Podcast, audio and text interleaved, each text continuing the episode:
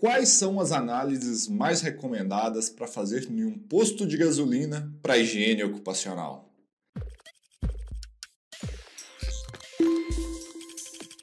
Fala galera, vocês estão respirando bem por aí? Eu sou Leandro Magalhães e hoje no nosso episódio do nosso quadro Analytics Responde, que é um quadro que a gente publica aqui nos nossos canais nas redes sociais, que eu respondo perguntas da minha audiência. Eu vou responder uma pergunta que é muito comum, que direto e reto chega aqui para mim. É mais ou menos assim: e agora, Leandro, eu vou atender um posto de gasolina. Quais as análises químicas que eu tenho que fazer para atender as nossas NRs? E aí, em questão de insalubridade, questão dos nossos programas de prevenção de risco.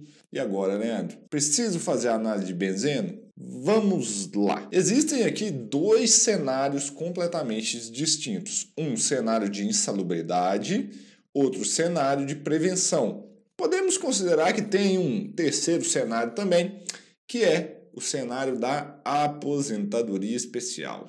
Nós já vamos falar disso. Então, o que, que acontece, gente? Vocês têm que entender, para ficar bem aí na cuca de vocês, que pagamento de adicional de insalubridade e programa de prevenção são coisas que não necessariamente estão juntas. Então, o que, que acontece? Em um posto de gasolina, um posto de gasolina normal, vamos falar da função frentista, tá? Não vamos entrar lá nos lavadores de carro, nem no pessoal das trocas de óleo, não. Vamos focar aqui no frentista ali. Ele está exposto a gasolina, ele está exposto a etanol, e ele está exposto a óleo diesel, correto? São essas três substâncias que estão ali no dia a dia dele, na sua grande maioria das vezes. E aí, alguns devem estar se perguntando: ah, Leandro, mas ele também está exposto ao benzeno. Cuidado, tá? Porque eu já falei que ele está exposto à gasolina. E se a gasolina tem benzeno, mas uma concentração básica, mas não estou falando exclusivamente do benzeno. E por que, que eu estou fazendo essa distinção, ok?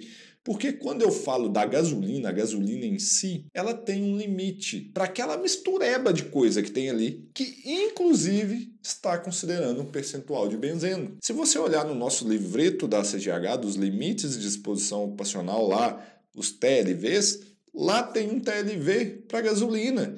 Então, para atender o seu programa de prevenção a riscos ambientais, né, que vai acabar em breve, mas no seu PGR, o seu GRO agora, você não precisa decompor a composição da gasolina, fazer o benzeno separado. Não, você faz a sua análise como gasolina.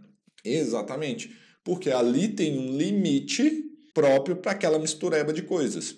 Aí tem o etanol e tem o diesel. E aí eu vou contar uma historinha aqui para vocês. Minha experiência prática, eu não espero que frentistas em condições normais de temperatura, pressão e etc., num trabalho normal, tenho exposições significativas a esses agentes. Já medi, já fiz vários trabalhos, já acompanhei dezenas de clientes que fizeram trabalhos e geralmente essas exposições não são significativas em termos prevenção. Agora, que, que acontece? Você pode julgar isso qualitativamente e colocar no seu programa. Você não é obrigatório a ficar medindo tudo. Mas vamos pensar agora em termos de adicional de insalubridade. Bom, para adicional de insalubridade, a gente tem etanol, que está na nossa NR15, mas lá não tem gasolina e também não tem óleo diesel. Nós temos o etanol igual ao diesel no anexo 11. Ok, mas como é que faz com o óleo diesel e como que faz com a gasolina? Bom, aí nesse caso a gente teria que olhar as composições deles separadamente. Se a gente for ver, dos componentes da gasolina, também não tem quase nada no anexo 11. Você teria ali tolueno, chilenos, no máximo, mas concentrações muito baixas na gasolina. No óleo diesel, nem isso não tem. É um óleo diesel, um óleo mais pesado, um combustível mais pesado. Então, não tem esses hidrocarbonetos que a gente chama de cadeia leve, mas aí entra o nosso anexo 13. E aí é o julgamento qualitativo. Você tem que julgar as exposições. E aí você pode usar N critérios. A gasolina tem benzeno? Tem, em pouquíssima quantidade. Então, você teria que buscar ali dentro do anexo 13 uma atividade em que contemplasse o benzeno. A mais próxima que tem é o manuseio de substâncias cancerígenas. Mas aí entra o seu julgamento.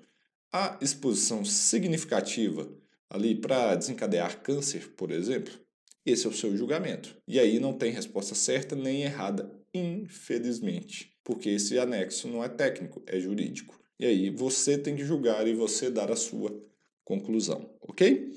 E em termos de aposentadoria especial, aí está mais claro do que nunca. O que diz o nosso decreto 3048? A simples presença, ou seja, qualquer possibilidade de exposição a uma substância comprovadamente carcinogênica, dá o um ensejo à aposentadoria especial. E aí a gente tem o benzeno na gasolina. Pouco, mas tem. Mas aí que tá. O decreto 3048 foi um decreto baseado no perigo da exposição e não no risco. Porque risco a gente consegue graduar e eles não fizeram pensando nisso. Então, quando eles colocaram a frase qualquer possibilidade de exposição, tirou a questão do risco. Ficou apenas o perigo da exposição. Tem benzeno? Tem. Mas qual é o risco? Esse risco é significativo ou não? É esse o seu papel como higienista ocupacional fazer. Então, você tem que buscar essas informações para poder julgar melhor. Eu já tive uma live sobre metodologias de avaliação qualitativa. Eu vou deixar ela aqui embaixo se você quiser aprofundar esse conhecimento seu de metodologias de avaliação qualitativa para julgar se um risco é significativo ou não. Então, se a gente puder resumir aqui, o que, que você faria em um posto de gasolina? Quais seriam as suas análises? Comenta aqui embaixo.